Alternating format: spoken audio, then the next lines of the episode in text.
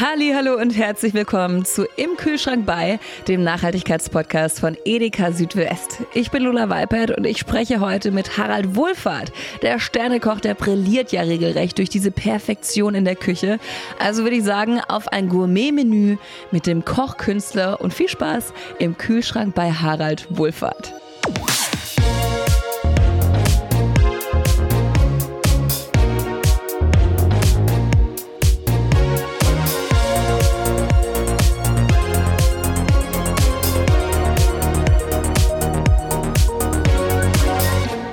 Wir haben hohen Besuch und es wird sehr, sehr lecker, denn der Koch Harald Wohlfahrt ist jetzt hier im Podcast und ich freue mich sehr. Hallihallo. Hallo, ich freue mich natürlich auch dabei zu sein. Die Schwabenpower hier vereint, ne? Wobei Baden-Baden ist es, glaube ich, eher, oder? Ich komme aus der Nähe von Baden-Baden gebürtig, war aber 41 Jahre meines Lebens im Schwabenland beschäftigt. Aha. Eine sehr lange Zeit und habe im Moment auch noch meinen Wohnsitz hier. Ach, okay. Dann, dann würdest du dich selbst eher als Schwabe ansehen? Also ich bin sogar im Schwäbischen geboren. Der Ort Loffenau, wo ich gebürtig bin, da ist genau die Grenze zwischen Baden und Württemberg, wenn wir so kleine Grenzen noch ziehen wollen, die aber in meinem Kopf nicht mehr vorhanden ist. Okay, wunderbar. Du bist ja schon gefühlt, seit du denken kannst, Koch, oder? Ja, ich habe mit 15 äh, Jahren äh, mich entschieden, Koch zu werden, habe dann auch eine ganz klassische Ausbildung begonnen und übe den Beruf heute noch äh, mit großer Freude durch. Oh ja, mein Papa war ganz neidisch, als ich ihm erzählt habe, dass wir gleich ein Interview beziehungsweise einen Podcast aufnehmen. Und er so, oh, bei dem war ich schon essen. Und da habe ich ihm gesagt, oh, ich auch. Und zwar beim Palazzo in Mannheim. du hast, glaube ich, schon insgesamt mittlerweile drei Michelin-Sterne abgestaubt, oder? Ja, wir waren mit dem Restaurant, in dem ich früher beschäftigt war, waren wir 25 Jahre in Folge äh, mit, mit drei Sternen im Guide Michelin ausgezeichnet. Aber ich möchte an der Stelle auch erwähnen, die Aufbaujahre darf man ja auch nicht vergessen. Also ich war ja. 41 Jahre im Unternehmen und davon 36 Jahre als verantwortlicher Küchenchef für das Restaurant. Wahnsinn, Respekt, weil Spitzenköche, also diese diese Qualität, die man da bringen muss, die ist, glaube ich, vor allem, wenn man dann so einen Stern hat, wahrscheinlich mit einem ganz anderen Druck auch verbunden, oder? Gut, ich vergleiche das immer so ein bisschen äh, mit der, mit der, mit der Profiligen äh, der, der, im Fußball. Wir haben die dritte Liga, da spielen Profis, wir haben die zweite Liga, da spielen Profis, wir haben die erste Liga. Und äh, so sehe ich es auch so ein bisschen mit den Michelin-Sternen. Äh, ein, zwei, drei Sterne, drei Sterne sind die absolute Bundesliga. Selbst die Champions League, man spielt auf internationalem Niveau. Man hat Gäste, die kommen aus der ganzen Welt und äh, beobachten sowas, wollen natürlich auch einen absoluten Genuss erleben. Das ist mhm. eben eine Herausforderung, einem jeden Tag einem so hohen Niveau äh, ja, gerecht zu werden. Hättest du früher, weil du hast ja gesagt, du hast recht früh angefangen, auch mit der Ausbildung, hättest du jemals damit gerechnet, dass du irgendwann drei, ich weiß nicht, wie man es richtig ausspricht, Michelin-Sterne? Richtig, also Michelin-Sterne, äh, es ist ganz einfach so, in der Zeit, wo ich die Ausbildung gemacht habe, war mir der der Michelin-Führer in dem Fall noch gar kein Begriff. Also ich habe die Ausbildung gemacht, weil ich gespült habe, weil ich gespürt habe, dass ich, ich habe mich berufen gefühlt, dieses Berufsbild des Kochs zu erlernen. Und die Michelin-Sterne kamen erst nach der Ausbildung, indem ich in Baden-Baden im Restaurant Stahlbad dann beschäftigt war. Und dort bin ich das erste Mal damit konfrontiert worden, dass ich also in einem Zwei-Sterne-Restaurant äh, beschäftigt bin. Aber die viel größere Herausforderung war eigentlich so diese individuelle Küche, die ich dort kennengelernt habe, geprägt von eigenen Kreationen, von der eigenen Stilistik. Und genau dort mhm. bin ich auch auf den Weg gekommen, wo ich selber gespürt habe, ich möchte selber kreativ sein, möchte die eigene Kreativität ausleben und möchte höchstmöglichen Genuss schaffen.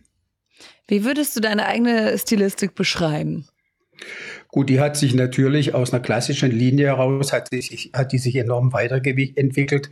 Wir sind anfänglich in der französischen Küche zu Hause gewesen, haben aber dann uns äh, internationalen Geschmacksbildern äh, auch nicht verschlossen, sondern auch selbst die Gäste bringen natürlich heute äh, oder akzeptieren Geschmacksbilder, die man vor 40 Jahren noch nicht servieren hätte können. Denken wir mal an die asiatischen Aromen wie Zitronengras, wie Kaffeelimette.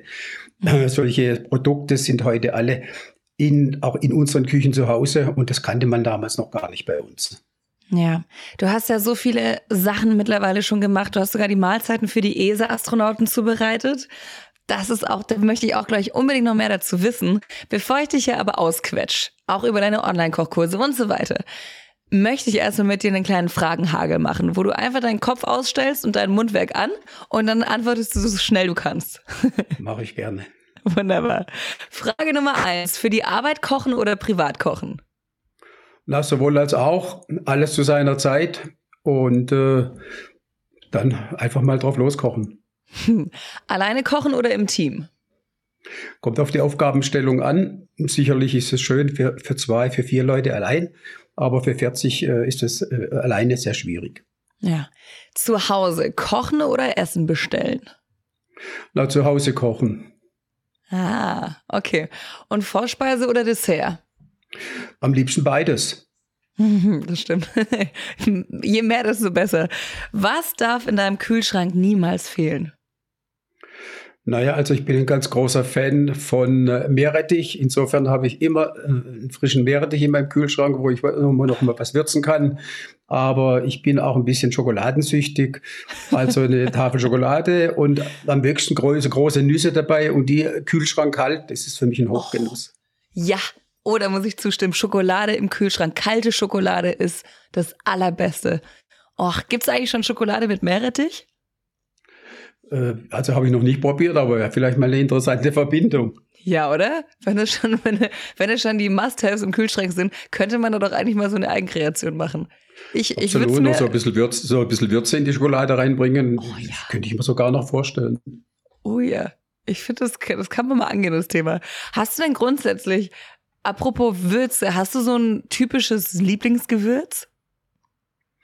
Naja gut, ich finde, die Gewürze, die man einsetzt, äh, die sollten eine Speise nicht dominieren, sondern sie sollen harmonisieren, sollen Streicheleinheiten für Mund und Gaumen schaffen. Insofern geht für mich heute jedes Gewürz äh, gleich, gleichberechtigt an den Start und dann sinnvoll eingesetzt. Aber es gibt nichts, was, was du sagst, das muss eigentlich an jedes Gericht mit ran? Äh, also ich meine, dadurch, dass man die Gerichte ja auch individuell gestaltet, hat man ja auch individuelle Gewürze. Ich finde, wichtig ist, dass man immer so die richtige Prise äh, findet, dass es ausbalanciert ist. Nicht zu viel, aber auch nicht zu wenig, sondern dass man immer, immer so ein bisschen reizt, auch den Gaumen mit den Gewürzen. Ja, definitiv. Lieblingsreiz des Gaumens. Welches ist dein absolutes Lieblingsgericht? Gut, ich bin äh, ein sehr, sehr großer Liebhaber von schwarzen Trüffeln.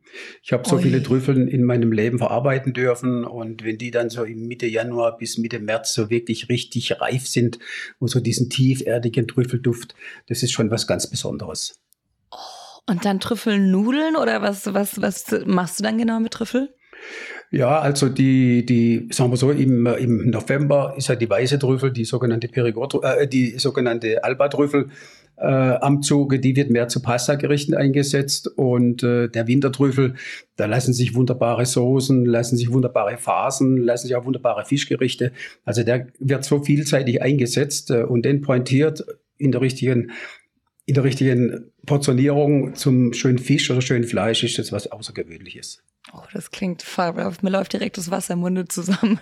Ich habe jetzt auch neulich, neulich gesehen, dass es Trüffelkartoffeln gibt. Kennst du die und kannst du damit was anfangen? Weil ich war maximal überfordert und wusste nicht, was, was genau das ist und habe es auch davor noch nie gesehen. Ja, also Trüffelkartoffel als Produkt äh, sagt mir persönlich gar nichts, aber ich kenne natürlich äh, ein schönes Kartoffelgratin mit Trüffel aromatisiert. Äh, wenn ich das in Verbindung bringe, dann ist das Trüffelkartoffel für mich. Mhm, okay, okay, spannend. Wie bist du eigentlich grundsätzlich zu, seiner, zu deiner Leidenschaft gekommen, zum Kochen? Weil du sagst schon, du hast die Ausbildung gemacht. Gab es irgendwann einen bestimmten Moment, wo du für dich wusstest, okay, ich werde Koch? Gut, ich möchte, dem, mit dem kann ich vorausschicken, ich bin auf dem landwirtschaftlichen Anwesen groß geworden. Bei den Großeltern war ich sehr viel mit draußen. Ich kenne also die Produkte nicht nur, wie sie in der Küche ankommen, sondern auch vieles, wie es erzeugt wird. Und äh, da hat sich sicherlich im, im Laufe der Zeit die Affinität zum Kochen entwickelt. Und wie ich dann eben vor der Wahl stand, was möchte ich denn machen, dann ist in mir tatsächlich das Berufsbild des Kochs entstanden. Ich wollte diese Produkte, die ich alle kennengelernt habe, wollte ich veredeln und äh, so hat sich das bei mir entwickelt. Und hast du es jemals bereut oder bist du bis heute glücklich, dass du dich so entschieden hast? Nein, also ich glaube, ich habe für mich persönlich den richtigen Berufswunsch gefunden. Ich habe das auch mit einer großen Leidenschaft ein Leben lang gemacht. Und ich bin ja, mit, ich bin ja immer noch sehr aktiv äh, im Moment und es macht mir nach wie vor Freude. Ja, ich, ich, ich höre immer, also ein sehr guter Freund von mir, der ist selbst Koch und der sagt immer, die Küche ist ein sehr, sehr hartes Pflaster. Wie hart ist es denn wirklich?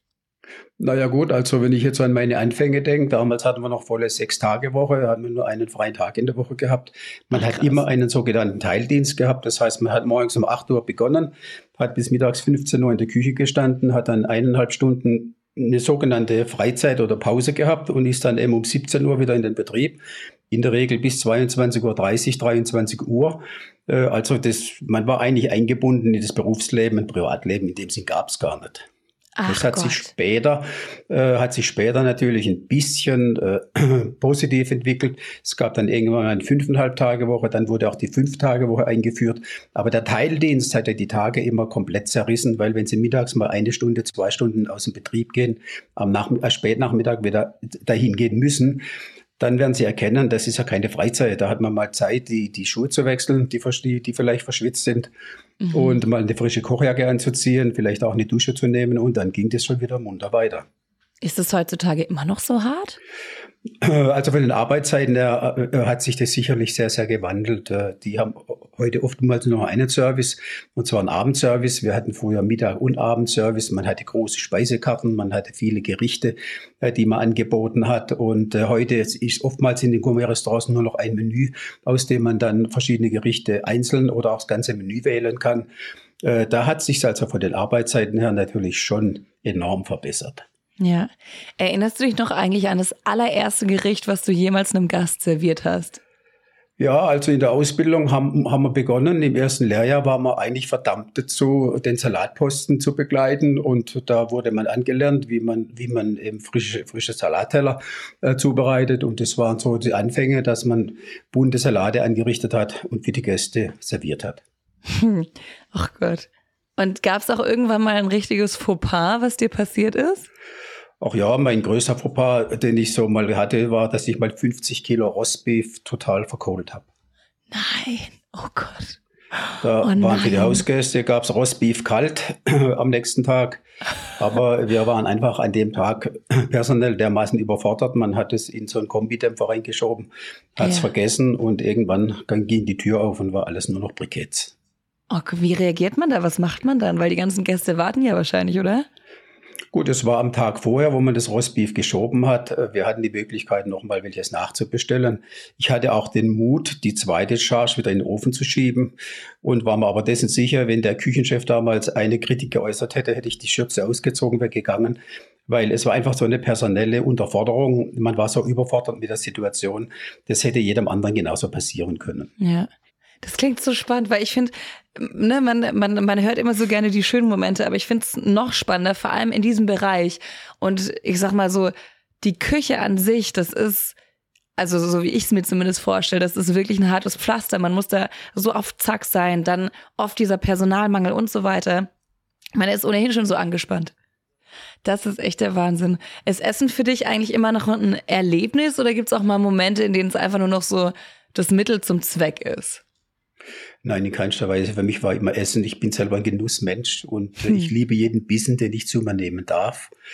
Und äh, deshalb, das ist mir bis zur Stunde geblieben. Also im Gegenteil, ich glaube, mit zunehmendem Alter äh, wird das Essen noch bedeutender, immer noch wichtiger. Wie entwickelt man eigentlich so neue Gerichte und Rezepte? Ich stelle mir das total schwer vor, als würde man, also wie eine Malerei, die man, die man von null auf mit einem Bild, was noch komplett weiß ist, schaffen muss.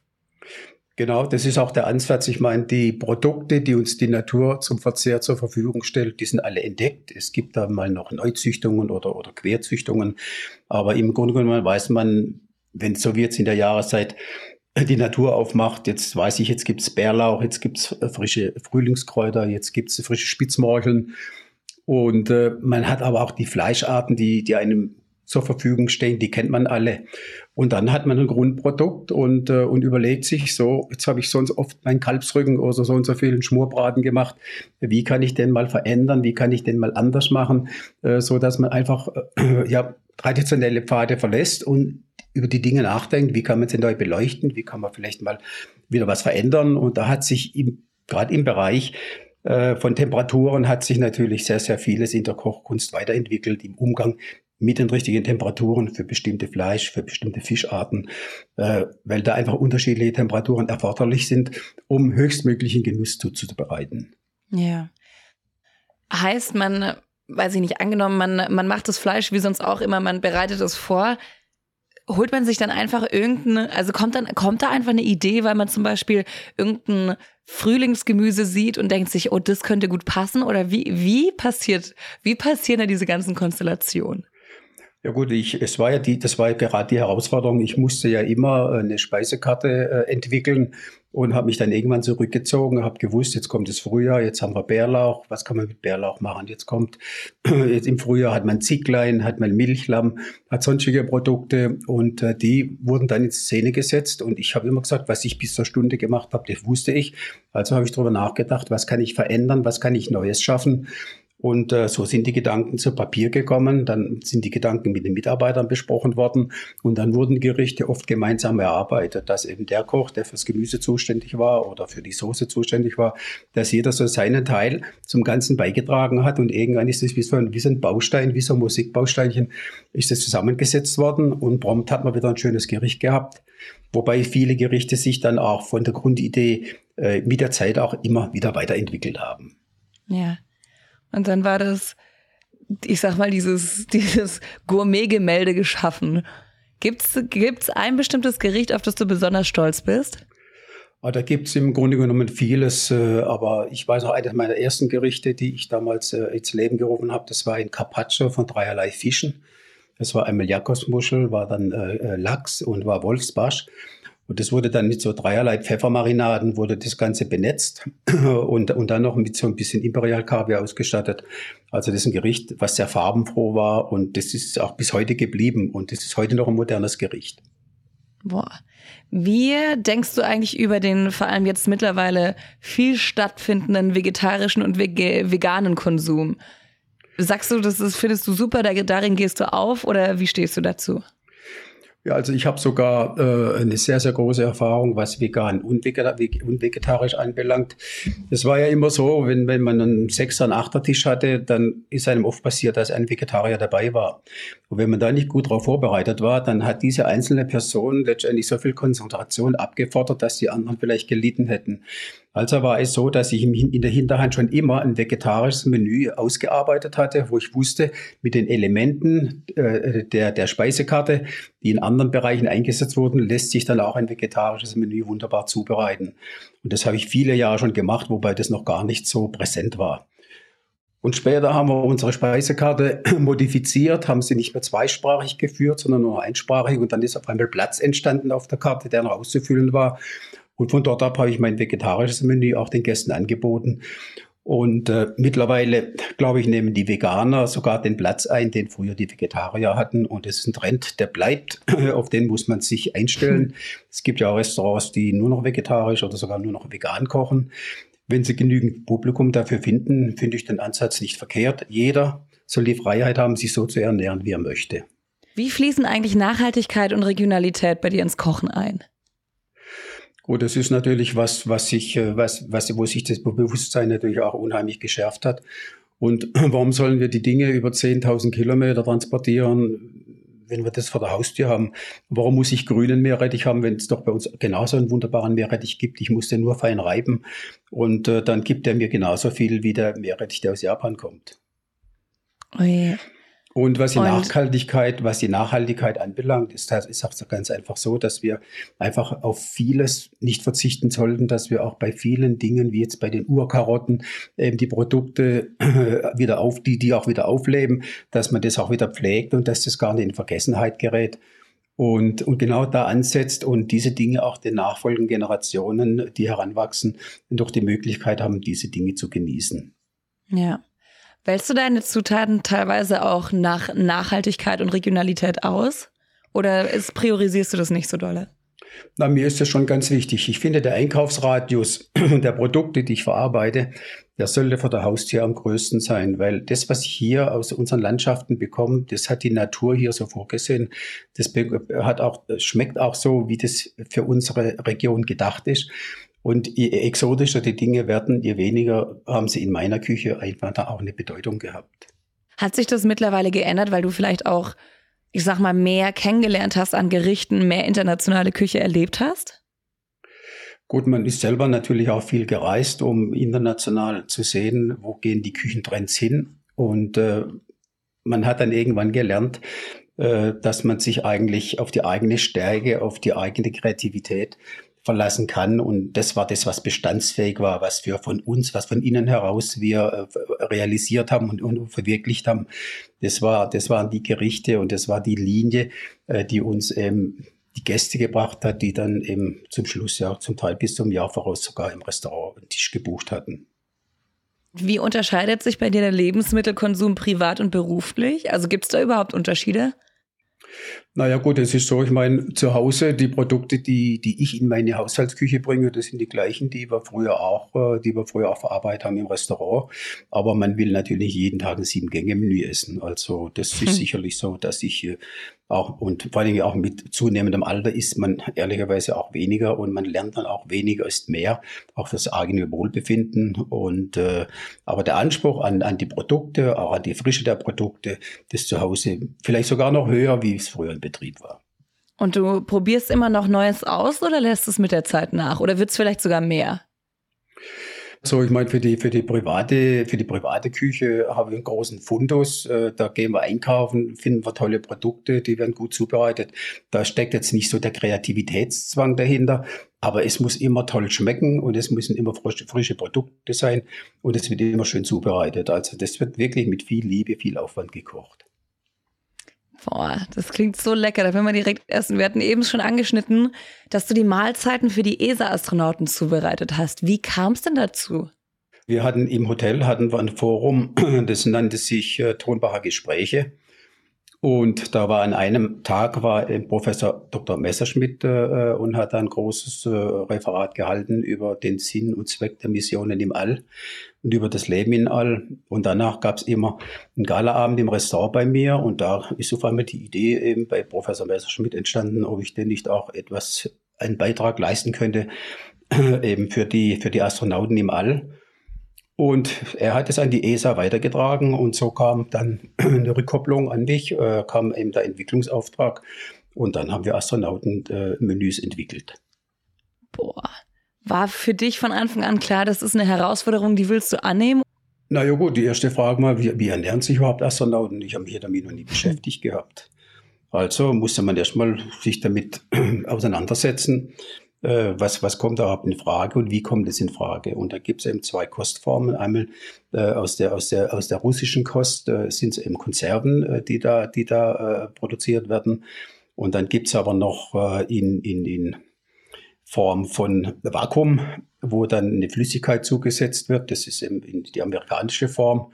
Und wir haben uns dann aber für Konserven entschieden. Und dann muss man erstmal wissen, was essen überhaupt Astronauten, wie wird die Kost warm gemacht. Äh, was, was, was für Produkte kommen überhaupt in Frage? Dann natürlich auch, was ist der Kalorienbedarf beim Astronauten? Und so hat sich das äh, auch sukzessive, hat sich das entwickelt. Und zum Schluss äh, waren wir in der Lage, dass wir eben serienreife Menüs gemacht haben, die dann auch ins All gingen. Wie kann man sich so ein Menü vorstellen? Aus was besteht es? Ja gut, also ein Menü zum Beispiel war, wir hatten da, es sollten regionale Produkte sein, die zum Einsatz kommen, die, die waren möglich. Da hatten wir also eine Kartoffelsuppe mit gerösteter Blutwurst. Dann hatten wir geschmorte Kalbsbacken mit Pfifferlingen und einer Olivenpolenta und äh, ja und Olivenpolenta und zum Dessert hatten wir ein Bühler Zwetschgenkompott mit äh, mit einem Vanillegewürzsud. Wow. Und so gutes Essen bekommen Astronauten. Ich dachte jetzt eher also an so Basics, so ein bisschen so Flugzeugessen, so ein bisschen Gemüse mit Kartoffeln und gut ist. Ja gut, das, das, das muss man, das muss man gesehen haben. Das, man, man kann nur Gleiches mit Gleichem vergleichen. Äh, mhm. Es konnte natürlich, das musste natürlich in die Konserven. Da ist eine Höchstanforderung an Biomikrologie äh, bei, beim Konservieren der Nahrungs, also dieser, dieser, dieser, dieser Gerichte. Und äh, das ist dann so, dass es äh, zwischen Wärmekontaktplatten erwärmt werden muss und dann wird es aber aus der, aus der Konserve heraus gegessen. Das kann also nicht vorgelegt werden. Soßen mussten gebunden sein, weil wir da Flüssigkeiten im All davon gehen. Die hätten ja Schäden angerichtet oder hätten die wieder einfangen müssen. Also da war hm. vieles, vieles zu beachten.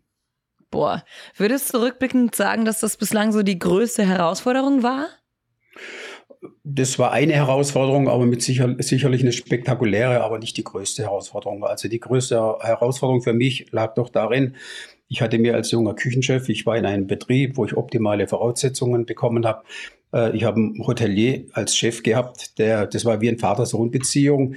Er hat mir als jungen Menschen ein großes Vertrauen, äh, hat ein großes Vertrauen in mich gesetzt, hat mir großes Vertrauen geschenkt und hat mir alle Freiheiten, alle Möglichkeiten gegeben. Und ich wollte einfach mit dem Maximalziel, auch der Anerkennung nach draußen, äh, dem Anspruch, dem Höchstanspruch gerecht werden. Und ich denke mal, dass ich mit den drei Michelin-Sternen, die da dem Haus zuerkannt worden sind, doch ein Maximales auch zurückgegeben habe.